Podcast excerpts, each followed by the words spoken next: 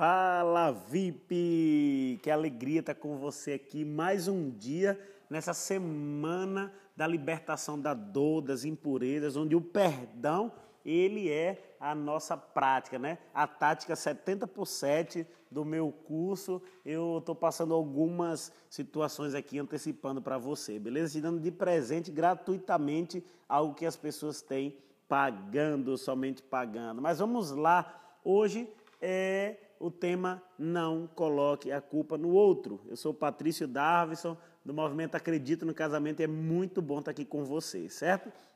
O arrependimento, nós falamos ontem sobre ele, e hoje eu quero falar e focar sobre o arrependimento novamente. E o arrependimento sempre diz: perdoe-me, sinto mal por ter me machucado, por ter feito isso e aquilo. Nós vimos ontem que é primordial que esse sinto muito seja específico.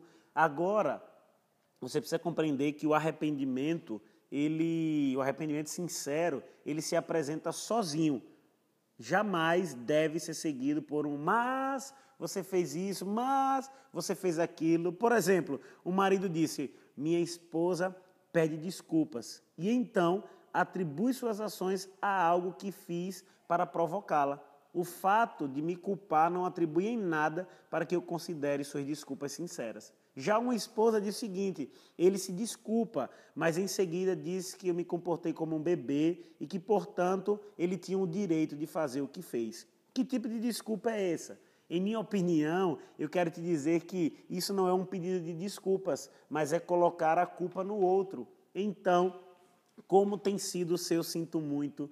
Como tem você pedido desculpa ao seu cônjuge apenas apresentando ou sozinho seu pedido de, de, de desculpas, ou você tem justificado aquele seu erro colocando a responsabilidade e a culpa no outro. É fácil colocar a culpa no outro. Isso já aconteceu desde os primeiros habitantes da terra. Olha que algo interessante, está lá em Gênesis 3, 11 a 13. Logo após Adão e Eva terem pecado, comido do fruto proibido, é, o principal fato e, e assunto ali era a desobediência a Deus. Aí olha o que o texto bíblico diz. E Deus perguntou: Quem lhe disse que você estava nu?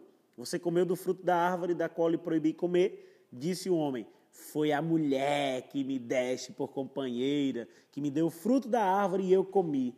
O Senhor Deus perguntou então à mulher: Que foi que você fez? E a mulher respondeu: A serpente me enganou e eu comi. Olha que coisa interessante. Desde o início, nós vemos claramente que ambos tentam se eximir da culpa e essa não é uma reação piedosa e madura. E no caso deles, de Adão e Eva, Deus percebeu o erro que eles haviam cometido e responsabilizou ambos mas infelizmente nós temos uma dura realidade de sempre querer colocar a culpa no outro.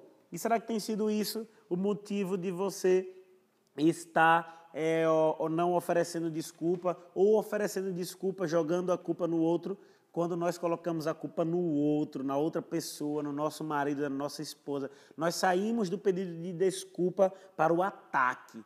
Isso é horrível culpar e atacar nunca, preste atenção, nunca leva ao perdão e à reconciliação. Quando você se desculpar, deixe que o sinto muito se apresente sozinho, que ele seja filho único. Então não prossiga apresentando justificativa como, mas se você não tivesse gritado comigo, eu não teria agido daquele jeito. Deixe o mais de fora do seu pedido de desculpa e assuma de uma vez por toda a responsabilidade pelas suas próprias ações.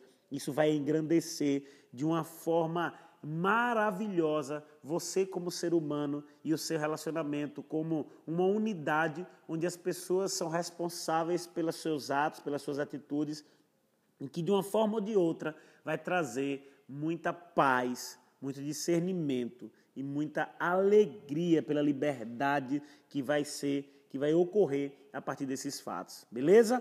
Então, que Deus possa te ajudar a deixar de alguns momentos ser imaturo e assumir a responsabilidade pelos seus atos, pedindo desculpas ao seu cônjuge ou ofertando de desculpa sem nenhum mais. Beleza?